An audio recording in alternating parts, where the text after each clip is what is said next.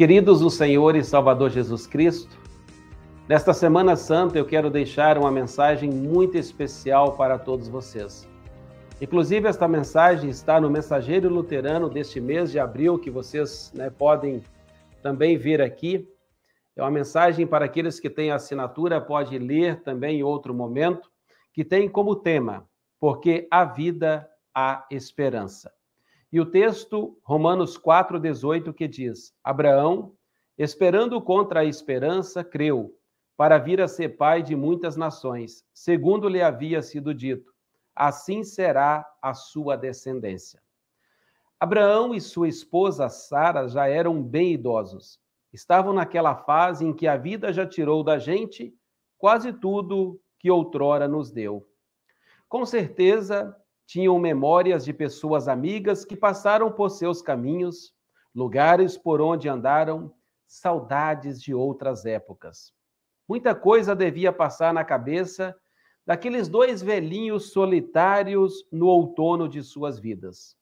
Mas, eis que recebem uma promessa: dali sairia uma grande nação.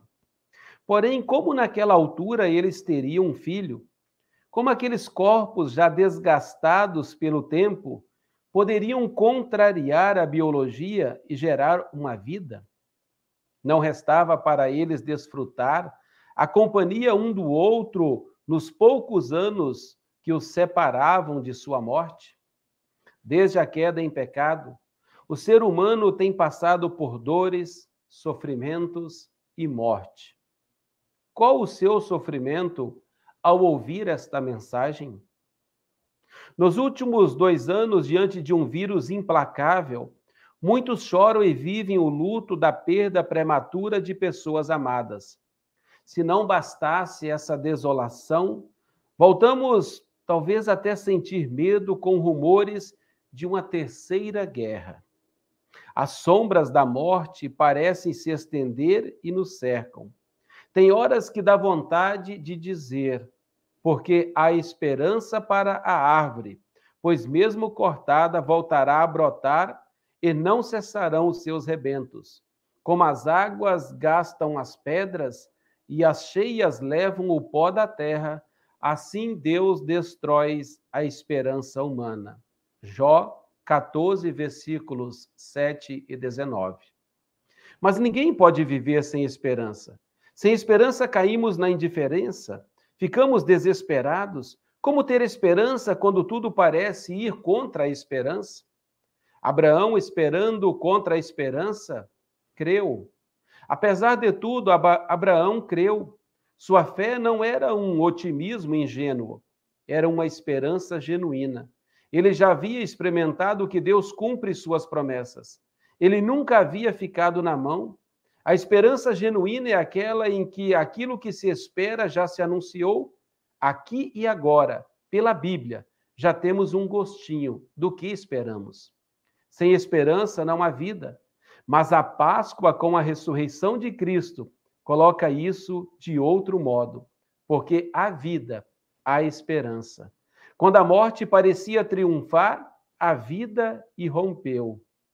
Na Páscoa, vence a vida e vai a óbito a morte. O sepulcro está vazio, a cruz estava vazia. Apesar da morte, a vida ressurgiu. É sobre isso que se assenta nossa esperança.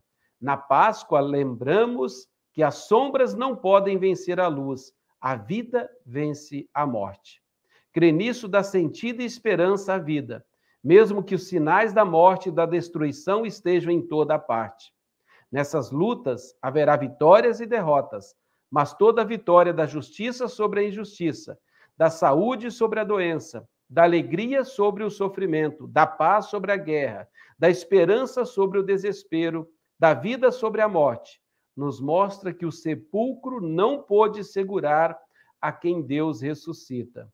Por isso podemos e devemos viver a ressurreição já agora, porque na esperança fomos salvos. Ora, a esperança que se vê não é esperança, pois quem espera o que está vendo, mas se esperamos o que não vemos, com paciência o aguardamos.